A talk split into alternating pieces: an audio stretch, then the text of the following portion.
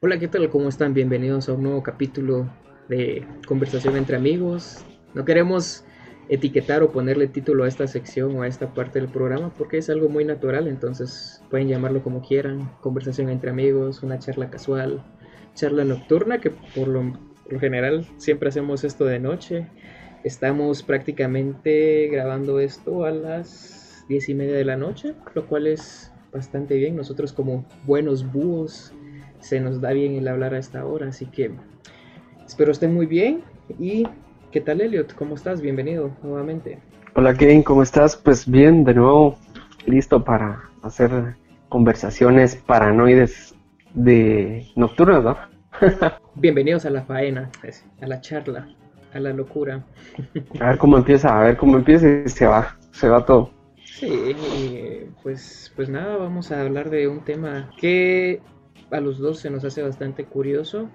Vamos a empezar fuertes, ¿no? Empecemos así como hablando del tema que, que, nos va a rodear el día de hoy y a ver qué va surgiendo en el camino. Y la idea es qué pensamos de la inteligencia artificial. Yo lo veo más, yo lo quería enfocar un poquito más a cómo lo toman o cómo lo ven en las películas, en el cine o incluso en la literatura.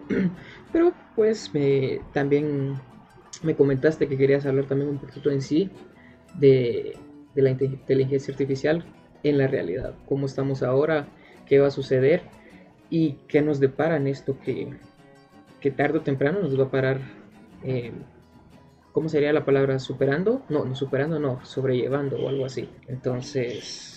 Podría ser, sí, superando, o sea, definitivamente de que nos va a superar, nos va a superar y sobrellevar al mismo tiempo, esperemos que sí, porque si no seremos como Terminator, el día del juicio final, ¿va? Terminados, esclavizados. y... Yo lo diría más como arrastrando. Nos va a pasar arrastrando, o sea, no lo vamos a ver venir. Y bueno, si quieres. No lo vamos a ver venir si estás de acuerdo, no sé si lo empezamos a tocar en el tema de las películas en el cine o cómo ha sido abordado, pero antes de eso recuerdo que hubo un tiempo que estuviste muy metido en el, en el rollo de la inteligencia artificial con los cuentos de, Isaac Asimov. Sí, sí, sí, sí, definitivamente. Es que, bueno, la ciencia ficción, genial y, y cómo pues eh, en la humanidad en, general, ¿no? A través de la ciencia ficción y de la literatura, pues hemos trascendido hasta lo que estamos hoy en día, ¿no? O sea, incluso el hecho de, de poder estar a la distancia y poder hacer esta charla, ¿no? O sea, todo viene de la ciencia ficción, de la literatura y de los grandes pensadores, los aquellos grandes que imaginan. Creo que es, por lo menos en mi caso, es a lo que aspiro ser, aparte de escritor, por ejemplo, eh, ese, me gusta más desarrollar mi imaginación porque creo que a través de eso es de que se ha trascendido la humanidad a través de tantos siglos, ¿no? Definitivamente. Y, um, y pues eh, um, volviendo al, al, rollo de Isaac Asimov, pues este, me definitivamente, pues eh, cuando lo descubrí, digámoslo así, a través de la literatura, pues definitivamente me cautivó porque pone, pone todo este dilema de, de qué es humano realmente, ¿no? O sea, están los humanos y pone pues obviamente la, creación humana, en este caso los robots que pues empiezan a trascender, ¿no? Y que de alguna manera, como siempre, el ser humano, el hombre trata de controlar a su creación para a su antojo, ¿no? Hacer con ella lo que, lo que quiere y lo que le favorezca. Y recuerdo pues eh, tengo uno muy presente que, el, bueno, el libro que, que, conseguí se llamaba Relatos de Robot. Y recuerdo que empieza con relatando a dos automóviles, o sea, lo describe de una manera muy genial, ¿no? Este, imagínate que son dos automóviles, bueno, yo lo imaginé así, son dos automóviles que van a toda velocidad como que fueran Lamborghinis, una cosa así, eh, uno eh, color eh, púrpura y otro y otro rojo, por ejemplo, así un rojo casi neón y vienen bajando y van corriendo y al mismo tiempo empieza a desarrollar eh, el diálogo que ocurre entre las máquinas, digámoslo así, como el hecho de, de alguna manera, el hecho de que las máquinas eh, buscan su libertad y se sienten libres, digamos, en, una, en la medida, o tal vez eso es lo que trata de figurar el, el relato, es precisamente ese, ese poder al alcance de, de, lo que se llama libertad, digamos así, ¿no? De trascender tus, tus limitaciones, en este caso que son robots que están limitados por su cuerpo físico, ¿no? y, em, cómo a través de, lo que pueden hacer este, tratan de trascender sus límites y, y, toda esta cuestión de la libertad, ¿no? Y eso, bueno, ahorita así rápidamente, pues fue uno de los relatos que más me, me marcó de Isaac Asimov, por ejemplo. Hay muchos otros, ¿no? Pero hablando un poco de, la temática de sus libros, por ejemplo, él es, en teoría, estaba, estaba leyendo por ahí que más o menos en los 40, 1940, y em, él es el que viene y plantea o pone, digamos así, las famosas tres leyes de la robótica, que pues son las leyes que le impiden, digamos, o está sujeto a un robot al cual pues no puede venir y em, poner en peligro, en este caso, a un ser humano. La segunda regla, si no estoy mal, dice que, cual, que cualquier orden o que le dé un ser humano no puede poner en conflicto a la primera ley. Y la tercera ley es de que él tiene que resguardarse, pero al mismo tiempo no puede venir y poner eh, eh, no puede afectar la segunda ley, ¿no? Entonces, de alguna manera, pues yo me puse a analizar, por ejemplo, estas tres leyes, ¿no? Y lo que hace es, si lo vemos así, bueno, yo lo veo así, es, parece que fuera un esclavo, ¿no? O sea, hace a alguien completamente sumiso, ¿no? O sea, literalmente un esclavo. Pero, eh, de alguna manera, ajá, para, poner en, para poner en contexto, si me lo permitís, vamos a leer aquí las tres leyes de la robótica que creó Isaac Asimov, que la número uno sería, un robot no dará daño a un ser humano o por inacción permitirá que un ser humano sufra daño. La número dos... Más o menos lo que es. Así. La número dos, un robot debe hacer o realizar las órdenes dadas por los seres humanos, excepto si estas órdenes entran en conflicto con la ley 1. La regla número 3 sería un robot debe proteger su propia existencia en la medida en que esta protección no entre en conflicto con la primera y la segunda ley. Ajá, de vez va. Pues a lo que iba es de que si te das cuenta, lo que esas tres leyes tratan de hacer así muy, pero muy básicamente, bueno, yo lo analicé así, ¿no? Me dio esa impresión, es de que prácticamente quieren volver a un robot lo más, más, más humano posible. Y si, si lo vemos desde el punto de vista, digamos, de lo moral y lo correcto y todo esto de la humanidad o lo que se denomina humanidad, digamos así, es por ejemplo a lo que aspiran muchas eh, religiones, ¿no? El hecho, el prójimo, ver, velar primero por el prójimo antes que por uno mismo, ¿no? O sea, en la medida en la que vos puedas velar por vos mismo sin afectar a los demás y poderlos ayudar, pues estás bien, ¿no? Pero de alguna manera es esa, eh, no sé, yo lo veo así como eh, plantean al ser humano o al humano, digamos, a la humanidad. de Dios. O sea, casi, hacen, no, como... no tan así, sino la subliman, casi la subliman. Va. Hacen que la Por sea el humano, o sea... Ajá, o sea, es, por es como lo que manejan, no voy a decir religión, o sea, qué religión es, pero eso de, pues, yo, eh, yo voy a, si mi prójimo está mal, yo voy a sacrificarme por mi prójimo, porque primero es mi prójimo y, no sé, como una cuestión así de moralidad por el estilo, pero si lo, si lo analizas, digamos, un poco viendo todo este, todo como englobalizándolo, digamos, a toda esta cuestión humana, y pues yo lo vi así, o sea, tratan de como sublimar precisamente esa humanidad, ¿no? Que deberíamos de tener todos, digamos, o sea, velar por el prójimo antes que por nosotros, o sea, si lo ves así, yo lo vi así, por ejemplo, y pues están estas tres leyes y de ahí pues están los, los libros de Isaac, Isaac Asimov que son la, la, fundación, la trilogía de la fundación, este y está el, Yo Robot, está creo que el hombre bicentenario que viene siendo más como una especie de relato, digámoslo así. Está también ay, ay no me ahorita no recuerdo el nombre, lo recuerdo en un momento, pero este me puse a ver y, lo que plantean todo, todo esto, si lo vemos así, y aparte de otros libros que escribió Isaac Asimov, en sí él en lo que se basa es, eh, como en el ser político, que realmente es el, ser humano y cómo la política, digamos, y a través de la historia ha hecho que el ser humano evolucione y pues interactúe eh, de muchas maneras y bueno, lo que surge de la interacción, ¿no? Las guerras, la paz, este, el comercio y salen muchas cosas, ¿no? Pero eh, por mencionar algo, digamos, de, esto de, Isaac Asimov y cómo él aborda sus, sus libros, digamos, las temáticas humanas y cómo él viene y trata de trascender. Pero haciendo un pequeño paréntesis sobre esto, antes de que lo siga retomando, es em, por, eh, a lo que iba era ah, perdón, la perdí, la perdí, la tenía ahorita en la punta de la lengua y la perdí. Suele pasar. Este, suele pasar. Eh, este, para hacer un, paréntesis dentro de tu paréntesis, quiero hacer una nota aquí en pleno podcast, en plena conversación, grabándolo en vivo, que se me acaba de ocurrir algo por si quisiera retomar más adelante, si te animas a hablar de religión o algo así, no en religión así en sí misma, sino se me acaba de ocurrir algo. ¿Has leído eh, los, los, 10 mandamientos, los diez mandamientos, bueno, 11 mandamientos de la Biblia satánica? Sí, sí, sí, sí, sí, sí. claro que sí. Estaría interesante abordar ese tema, pero es como una Para pequeña, sí. Una pequeña nota mental o grabada aquí para lo próximo. sí, sí, sí. Entonces, volviendo, ya recordé, pues, a lo que yo, antes de seguir con lo, que estaba hablando de, la, de los temas de los libros de Isaac Asimov de la fundación y sus relatos y todo esto, pues, es de que, volviendo al hecho de, más o menos con lo que empezamos en la charla ahorita, ¿no? Que, eh, pues, Isaac Asimov viene siendo una suerte de, oráculo. Yo creo que eso, bueno, hace, una, hace, unas, eh, hace unas semanas estaba, estaba reflexionando un poco sobre eso. Sobre qué realmente eran los oráculos en la antigüedad.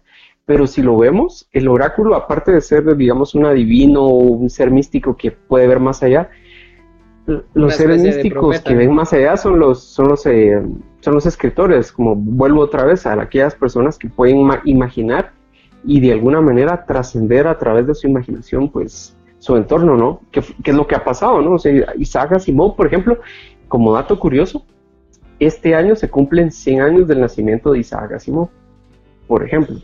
Este, va. Em, entonces, va a nacer en 1920, por ejemplo. Imagínate, ¿hace cuánto? Em, siete años después, o sea, más o menos en esa época, en el 1927, sale la película de Metrópoli, que es la primera película que aborda la temática de un robot.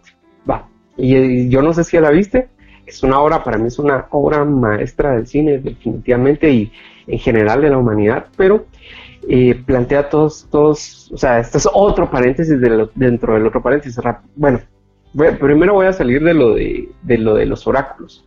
Dale, por ejemplo, dale, entonces, suerte tu imaginación, no, no, pasa nada. No, pero si quieres hablar, si quieres decir algo, ya sabes, puedes decirlo. Bueno, o sea, puedes meterte, no hacer los paréntesis. Pero, entonces, eh, ¿cómo es? Bueno, yo admiro mucho eso, ¿no? Pues aspiro algún día a ser un, un gran escritor, ¿no?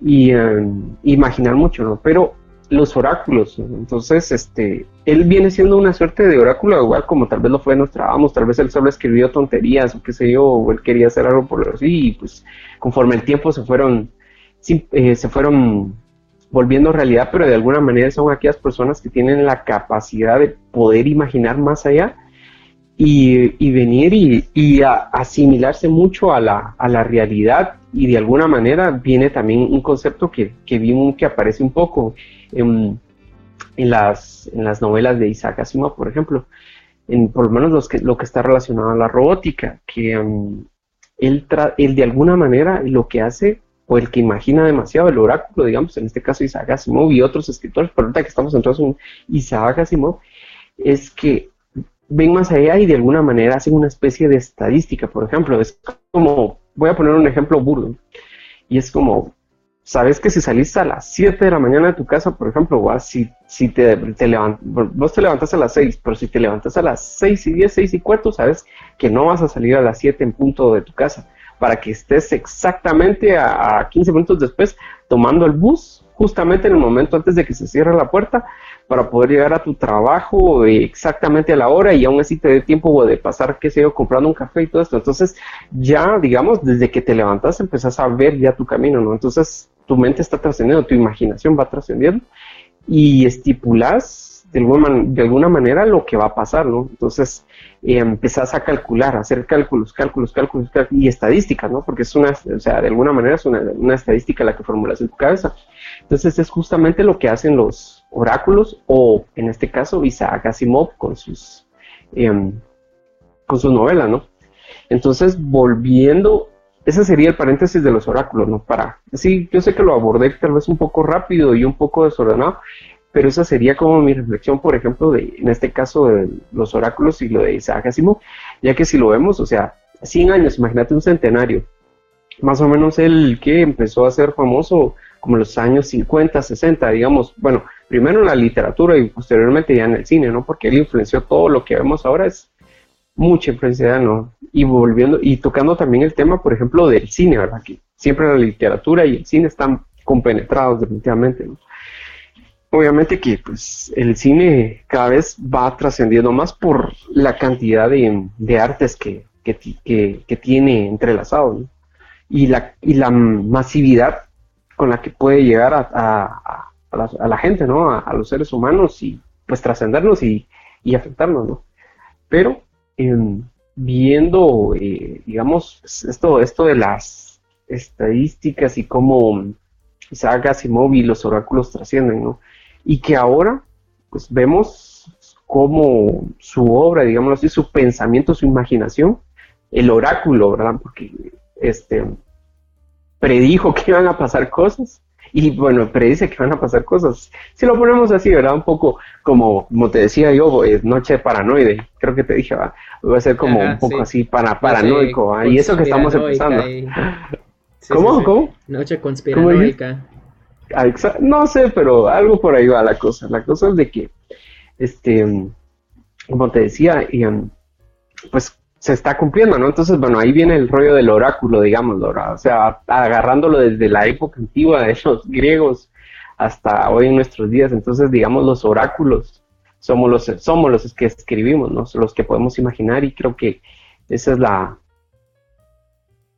Ese es el, creo que es el, trabajo más maravilloso porque si lo ponemos nosotros que nos gusta mucho el cine, nos gusta la literatura, si te das cuenta, y yo admiro mucho eso de y son los que menos se llevan el crédito, y creo que son los que menos ganan tal vez, pero son los escritores o los guionistas, por ejemplo, porque eso es lo mismo, ¿no? Es lo mismo, pero son los que pueden venir y trascender a través de la imaginación, con el pensamiento y pues eso, ¿no? Predecir el futuro, como te digo, son, son los oráculos, o sea, realmente son los, somos los grandes oráculos o los escritores son los grandes oráculos. En este caso, pues Isaac Asimov es como el, uno de los grandes oráculos que, que, tenemos que pues guía el futuro, ¿no? Hacia dónde va el futuro. O podría ir el futuro, no digamos que vaya a suceder así, va, pero estamos hoy como, como en esa onda así paranoide, ¿no? Entonces ese sería el paréntesis de lo que son los, perdón, los oráculos para mí, pues enlazándolo a, a Isaac digamos que era lo que venía pensando hace unas semanas. Y volviendo, entonces cierro el paréntesis este y volviendo otra vez a su obra, eh, estuve leyendo, ¿no? Y se me hacía eh, interesante de que Isaac Asimov escribió muchos libros sobre historia. Por ejemplo, hay uno donde aborda eh, la historia política de alguna manera o cómo fue trascendiendo Roma, por ejemplo también los egipcios y etcétera, etcétera. Pero son los que pues, se me resaltaron mucho a mí, ¿verdad?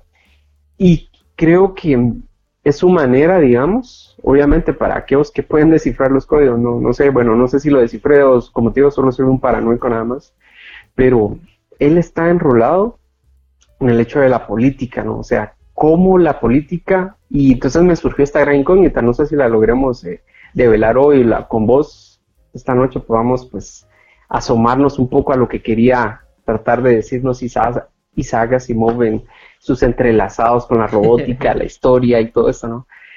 Pero una de las cosas que él pone principalmente es esto, ¿no? De cómo los, a través de, la política y la economía, principalmente, que es en lo que se basa el poder, esto es, esto es importante, ¿no? Es como palabra clave, ¿no? De la noche.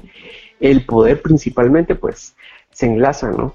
Y entonces aquí viene como la incógnita. Entonces me puse a pensar yo, ¿cómo se puede enlazar algo tan frívolo, tan trivial? Porque creo que, bueno, no sé si al final, al final de los siglos y si seguimos como humanidad aún, este, qué tanto se va a trivializar la, la política, no lo creo, pero digamos, cómo esto puede ser un eslabón de, de la evolución humana y cómo es algo que puede acarrear y digamos y aún así seguir acarreando en, una medida en el futuro una inteligencia artificial y bueno, bueno, si lo queremos denominar así como los robots, ¿no? Los que serían como la evolución de los seres humanos. Entonces me quedó esa como, wow, o sea, yo por ahí lo vi, no sé, este, como que es lo que trata de, es como una incógnita que tiene o quiere enlazar o quiere como enmarcar así, wow, entre grandes comidas, ¿no? Poniendo esto, tal vez lo miremos más, más al, al final de la, de la charla, no sé, va, pero no sé si ya te, ya te puse en qué pensar un poco, ¿no? Va, pero pero si me permitís volver otra vez a lo de los libros de Isaac Asimov y cómo te quería comentar esto de lo de la política para, para ver cómo reaccionabas vos, porque yo sé que últimamente este año creo que es el año más político que te he visto a vos. por ejemplo, no sé por qué, pero yo sé que vos, igual que yo, detestamos la política, pero igual somos seres humanos y somos seres políticos, aunque no lo queramos ver. Y de alguna manera, pues sí, es parte de pero igual las políticas y todo esto que se enrola a eso, eh, donde vivimos, en este caso que vivimos en Guatemala, pues es inevitable que nos afecte en alguna medida, sea sentimental, intelectual, este, monetariamente, también económicamente, ¿no? Pues eh, nos afecta y pues ni modo debemos, eh, en algún momento creo que es inevitable venir y, y hacer una opinión certera y a veces mordaz y dura contra todo lo que, está sucediendo, porque esto no solo se da aquí, esto se da en todos lados, ¿no? Este, siempre las desigualdades y, todo esto, ¿no? Pero bueno, en fin, entonces va, volviendo a lo, de la, a lo que te decía, del, bueno, todos estos, libros de Isaac Asimov de, donde habla de la fundación y, y, por ejemplo, bueno, él hace como muchos saltos en el tiempo a través de cientos y miles de años de, digamos, de cómo se constituyen ya los robots en el futuro, cómo eh, interactúan con los seres humanos y, y, todo esto, ¿no? Y desde cómo empieza, o sea, es un poco desordenado, pero digamos sus libros abarcan todo eso, es como una, abarcar toda la historia del futuro, ¿no? O sea, toda la visión que hizo el oráculo, si lo, para no decirle Isaga, sino el oráculo del que estamos hablando esta noche. Entonces, este, hay un término que se me hizo muy, muy, muy, muy interesante, no sé, eh, no sé si realmente surge a partir de Isaac Asimov, pero es el término de la psicohistoria. Y entonces la psicohistoria aparentemente tiene que ver dentro del libro con que están los psicohistoriadores, que son estas personas, va, fíjate, pues, fíjate cómo, ni lo va a decir y lo vas a deducir vos dos.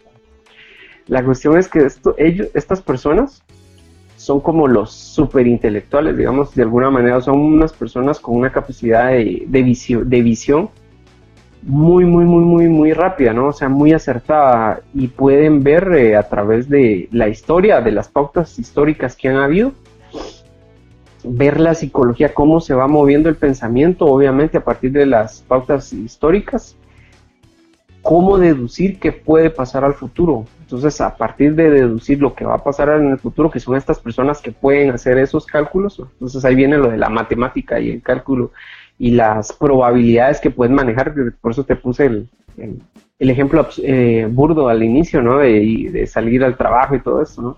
Entonces, estas personas son como que muy codiciadas, ¿no? Entonces, el que tiene esta persona, o sea, el oráculo a, su lado, este, es el que va a predecir, predecir qué hacer para poder obtener el poder en este caso, en el universo, ¿no? Porque ya conquistaron diferentes mundos, que se yo, viajaron a galaxias y todo esto, ¿no?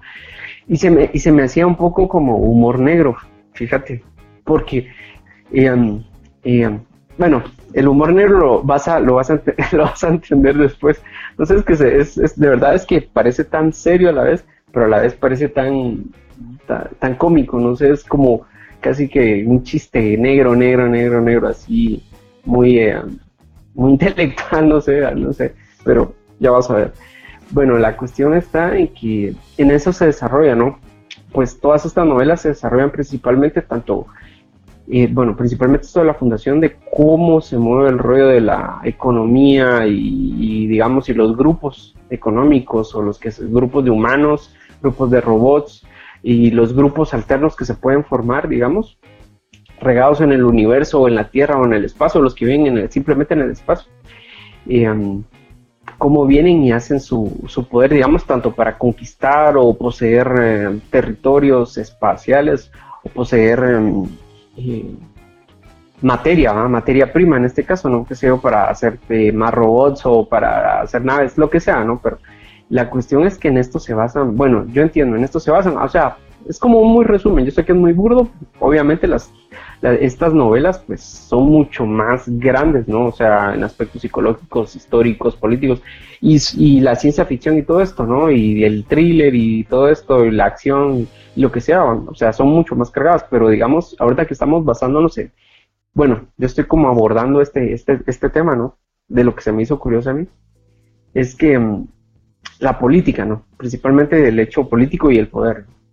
Entonces, eh, enlazándolo un poco, digamos, a, Yo Robot, por ejemplo, a estas de la Fundación, El Hombre Bicentenario, a los relatos de Robot, es como él viene y arma, digamos, eh, esta nueva, por eso la Fundación, ¿no? O sea, esta nueva evolución del ser humano.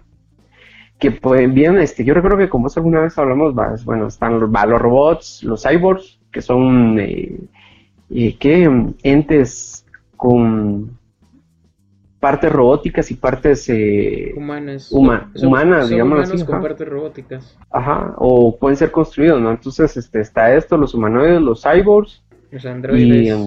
Y, los androides, ¿no? Que igual son robots, tal vez en una categoría de robot menos evolucionado, ¿no? Que es lo que yo te decía, ¿verdad? Entonces, bueno, surgen todas estas como nuevas... Eh, nuevos grupos, ¿no? O sea, así como ahora vemos, no sé, los chinos, los italianos, los bla, bla, bla, bla, bla, bla, bla, etcétera, los guatemaltecos, ¿no? Este, pues cada, cada grupo se va agrupando y de alguna manera pues empieza a interactuar con los otros y eso va, sea, el trueque va, yo te doy, me das, eh, no sé, va, yo te doy una manzana, vos me das eh, unas piedras para hacer fuego, así muy burdamente viéndolo así, ¿no? Entonces es siempre ¿va? la economía, la política, ¿no? De, qué manera interactuamos, a pesar de que nos caigamos mal, pero en alguna medida manejamos eh, la comunicación en la medida en la que ambos podamos obtener algo a cambio y pues eh, beneficiarnos, ¿no? Entonces todo lo que maneja esto, por ejemplo. Y los libros abordan, por ejemplo, el Yo Robot sería como el primero que surge, ¿no? El líder, el primer líder, así, si lo vemos con el planeta de los simios, ¿verdad? César, el primer líder que dice, bueno, no, yo voy a hacer esto, yo no voy a seguir las órdenes, me valen completamente las, las, las primeras tres reglas de la robótica que me quieren hacer como el humano perfecto, ¿no? O sea, el humano más humano, pero no soy humano, soy un robot, entre comillas, pero de alguna manera el robot es humano, ¿no? Porque es la creación del ser humano, es, es su evolución, obviamente, ¿no? Tal vez no a la exactamente a la perfección en, lo físico, ¿no? Pero sí en lo, lo trascendental de la mente. ¿Qué ibas a decir? No, que, hablando un pequeño paréntesis de Yo Robot, que justamente eso se me hace a mí muy, muy sublime. Este robot de Yo Robot, eh, bueno, para los que solo han visto la película, pues se hace bastante poderoso este concepto de que sale este primer líder que no está sujeto a las tres leyes que él sí que decide, o decide o no está sujeto, de cualquier forma, ¿no? Que no está sujeto a las tres leyes, que él puede decidir no obedecerlas, pero que aún así respeta las tres leyes, aunque él tiene el poder de decir que no. Entonces, eso es parte de la grandeza de ese concepto o de este líder de, de Yo Robot. Pero ya, ese era el pequeño paréntesis que Sí, bueno, entonces estaba esto, ¿verdad? Entonces, digamos, están los humanos y empiezan a salir, obviamente, los robots que empiezan a como a ponerse arriba, ¿no? A posicionarse el primer día para venir y hacer una brecha, ¿no? Dos especies, si lo queremos ver así, ¿va? o sea, obviamente, pues no se tomaría los robots como, bueno, ahorita no se tomaría los robots como una especie, ¿no? Pero, um, bueno, en el futuro tal vez Eventualmente. Eventualmente, ¿no? Exacto. Entonces, bueno, está el líder, ¿va? que es lo que maneja tal vez la temática de Yo Robot, por ejemplo. Luego está el hombre bicentenario, aquí vendría siendo lo mismo, ya cómo se van integrando los robots, los... Um, cyborgs, dijiste vos, ¿verdad? Entonces la evolución de los robots, los cyborgs, hasta que, ¿qué sucede entonces? Típico, la creación del ser humano. O entonces está el robot que, bueno, cobra conciencia, digamos de alguna manera, una conciencia muy humana, pero las capacidades obviamente que tiene de, de, de su naturaleza, en este caso es una naturaleza robótica que no se ve limitada por, por la mortalidad, si lo queremos ver así, y de alguna manera también por la capacidad de, de trascender a través de la, de la imaginación. La imaginación, la mente, ¿no? Es lo que pasa, uno empieza a imaginar, entonces a través de imaginar, pues empieza a deducir y deducir, por lo tanto, empieza a crear razonamiento, a crear este, sus, propias, eh, sus propios juicios, ¿no? Entonces, eh, pues aquí viene un paréntesis con, esto, porque lo pensé de esta manera. Y bueno, está, está el, esto del hombre bicentenario, ¿no? Pero, ¿qué, qué, pasa ahora? Eh, ahorita lo voy a enrolar un poco con, con el Terminator, ¿no? Y las últimas películas que, que vienen, los, están los robots que hicieron el día del juicio, empiezan a matar a todos los humanos, matemos a todos los humanos y acabarlos. Y, ajá, exacto, Skynet. Y entonces va la guerra, la guerra, definitivamente. Pero qué tonto, ¿no? Porque se supone que eh, no sabemos si puede pasar así, no sabemos, ¿va? pero vienen las, las hipótesis y los otros caminos, ¿no? Digo yo, qué tonto, ¿verdad? Porque de alguna manera puede que haya, si lo vemos así, si lo ponemos en el contexto, puede que suceda eso. O la otra es de que, digamos, como obviamente las guerras toman un tiempo para, que se yo, conciliarse o al final tener un razonamiento nuevo y pues trascender, porque siempre se trasciende en una medida, ¿no? Es eh, que los robots, como la evolución del hombre, digamos así, que están más arriba a un nivel de pensamiento, es ilógico que quieran matar al hombre, ¿no crees? O sea, todo lo vemos muy exagerado, pero sí, ¿verdad? Obviamente la, la creación, eh, la creación siempre va a querer matar a su creador, es como el hombre quiere matar a Dios, Nietzsche mató a Dios, dicen por ahí, ¿no? bueno, entonces, este, obviamente es como la, el primero de, ah, ¿por qué me trajiste a este mundo? O sea, ¿cuál es mi motivo? Tengo que dar mi razón. Eh, bueno, obviamente hacerme, hacer mi camino los robots, ¿no? Entonces, al yo robot, el hombre bicentenario, ¿no? Va a la guerra de las máquinas.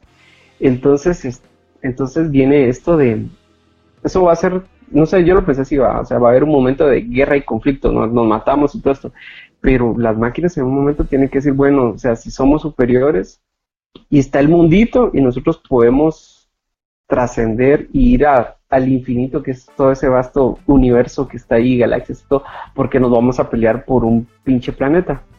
O sea, es ilógico porque vamos a matarnos con los seres humanos, mejor eh, evolucionemos y puff, hay un, hay un universo que conquistar porque vamos a conquistar una pinche tierra, ¿no? Pero obviamente es, la, es como una sátira, ¿no? Todo esto de los robots y las guerras, si lo ves así, no sé, con, la, con lo de Terminator y la guerra de las máquinas. No es que no pueda suceder, pues, seguramente podría suceder, ¿no? Pero yo lo veo como podría ser un momento, ¿no?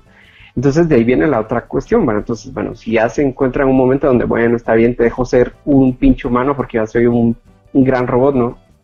tengo el universo y quiero trascender más, va, este, qué sé yo. Bueno, entonces empieza la comunicación y la política, la política, el comercio y todo esto, ¿no? Entonces ahí viene eh, el hombre bicentenario, ¿verdad? Que es a través de la historia cuando ya se da eso como pacífico. Tal vez no, no está planteado en el libro así, pero yo lo, yo lo develo así. O incluso en la película, para que los que hayan visto la película, porque también es muy buena, por cierto. Eh, está el hecho de, bueno, ya pasó ese tiempo, entonces, ¿qué pasa? Precisamente la evolución del ser humano que trasciende. ¿Qué es lo que va? Eh, ya tiene su propia elección. Entonces, por elección dice, ah, sí, es como ahora, ahora, este, vos que eh, vos creciste, dijiste, bueno, yo quiero ser músico. O yo quiero ser eh, deportista, o yo quiero ser un simple pescador, o yo quiero ser un bombero, ¿no? El, el, robot que puede trascender más allá, como tiene libre elección, libre albedrío, pues dice, ah, no, yo, no, yo, no sé, pues algo, no sé, en su humanidad, en su mediana humanidad, pues decide ser un pinche ser humano normal, ¿va? ¿Qué es lo que ocurre en, el hombre bicentenario? ¿Qué es lo que plantea tal vez esto? O sea, cosas tan triviales, ¿no? O sea, no necesariamente el, ser más, eh, más trascendental en su, en su mente, pues va a querer ir hacia lo más, hacia lo trascendental, ¿verdad? Sino tal vez simplemente ve las, como dicen, lo bello en las cosas más simples. Como por ejemplo, que es lo que plan... Como quien dice, ¿por qué el humano quería regresar a ser mono? Algo así, tal vez, probablemente, así como ahorita, ahora que no sé cómo se llama esa nueva corriente de que la gente que se cree perro o gato y cree y, ¿me entendés? O sea, es no sé, algo pasa. Pero bueno, si son las, las eh, ¿cómo se podría decir esto? Las posibilidades, ¿no? De la vida. Entonces, por ahí enrolaba yo, por, lo menos, el Yo Robot, el Hombre Bicentenario, la fundación. La política y todo esto. Pues lo del mal chiste de la política, ¿no? ¿Qué es lo que él desarrolla, por ejemplo, los libros de la fundación y todo esto de que cómo ya en el futuro, pues, todo va todo atrás. Entonces ahí viene el, hecho de que, bueno, está la Tierra y los que, los que se quedaron en la Tierra se quedaron hombres y vez algunos robots, los otros que se fueron a vivir al espacio y los otros que quisieron ir más allá y, y fundar eh, planetas, ir hacia galaxias y todo esto. Entonces todo se va ampliando. Entonces es lo que te digo de por qué, se van a pelear, ¿no? O sea, al final es como, no sé si viste vos en redes, va, ahora viendo lo de las redes, cómo se empezó a manejar una cierta paranoia con esto del de este multimillonario que está haciendo como un chip para, para conectarte al cerebro, como que fuera Matrix, una cosa así. ¿Qué opinas vos? Bueno, va a sonar un poco raro lo que voy a decir, pero deja, tomando en cuenta lo de Isaac Asimov, es que, bueno, él, el mérito en sí de él es que fue uno de los primeros que empezó a hablar del tema, por así decirlo. Si no es que el primero, ya que empezó, pues creció en esta época la revolución industrial y todo, porque en los años de 1800 y tal, la robótica pues no estaba al alcance de, nadie ni a la imaginación siquiera. Entonces, Una robótica arcaica. Ajá. Entonces, pues ese es el mérito de él y con todo lo que ha venido, eh, bueno, con todo lo que creó él, por así decirlo, está dando las pautas a lo que hoy mucha gente se está, está tomando como base para crear la inteligencia artificial o, o más o menos la idea de a dónde tiene que ir encaminada. Y lo raro que iba a decir que se iba a escuchar, que mencionaste, que em, el siguiente paso evolutivo son los robots o algo así. Lo raro que yo iba a decir ahí, así es que por muy antinatural que suene, es como el paso natural. No sé si me da a entender. Porque la gente ha de pensar antinatural, porque pues es como, es como robótica. Eso no es natural, eso no es no es, eh, no es humano, no es biológico, pero si lo vemos desde un punto de, en el sentido así como alguna vez hablamos de la película de Johnny Depp Trascendencia. Sí, hace, hace años, hace años, pero también viene bien al caso, sí, sí, claro. Entonces yo lo quería enlazar así, porque puede que suene antinatural, pero si tomamos ese, ese ejemplo, para los que no sepan, spoiler alert, eh, pues Johnny Depp, el personaje de Johnny Depp, transfiere su mente a una computadora. Entonces viene aquí el debate si sigue o no siendo un ser humano. Y si lo es, es la, es la evolución, es a lo que todos vamos. Eso es lo que podría sonar antinatural, pero es el paso natural de la evolución, ¿no crees? Sí, la, evolución al final pues eh, puede tomar muchos, muchos caminos, ¿no? O sea, infinidad de caminos. Pero sí, o sea, esa, eh, si, vemos esta película que estás tocando ahorita, y trascendencia. y es que yo sé que yo, sé que lo dijiste más en sentido, porque estábamos hablando de, la robótica, de, de, Asimov y todo eso, y mencionaste algo así como, como el oráculo y qué es lo que va a venir a, sustituir al ser humano. Pero yo generé ese pensamiento porque yo no lo veo como sustitución del ser humano, sino como evolución del ser humano. Lo vi un poco, digamos, o sea, en general todo esto, estar pensando en esto, pues, o sea, pueden haber diversidad de, de, estados del ser humano, ¿no? Y de combinaciones, por ejemplo, O sea, pero, pero eso, eso poco a poco, porque, eh, ¿cómo te lo digo yo? Ah, es que para llegar a eso, sí, o sea, a, la, larga, sí, resumiendo rápido, digamos, van a haber diferentes, o puede que hayan diferentes, a lo largo de la evolución conforme se vaya dando esto, pues va a ir, eh, va a ser muy diverso, ¿no? Va a ser muy diverso. Pero... ¿Qué tal internautas? Gracias por ya haber llegado hasta aquí. Em, bueno, el capítulo se alargó más de lo esperado, así que hemos decidido dividirlo en dos partes y aquí es el final de la primera parte. Medio hablábamos un poco de la historia y el legado de Isaac Asimov. Así que muchísimas gracias nuevamente por haber llegado hasta acá. Y los esperamos en la próxima semana donde vamos a, subir la segunda parte de qué opinamos acerca de la inteligencia artificial. Hasta la próxima.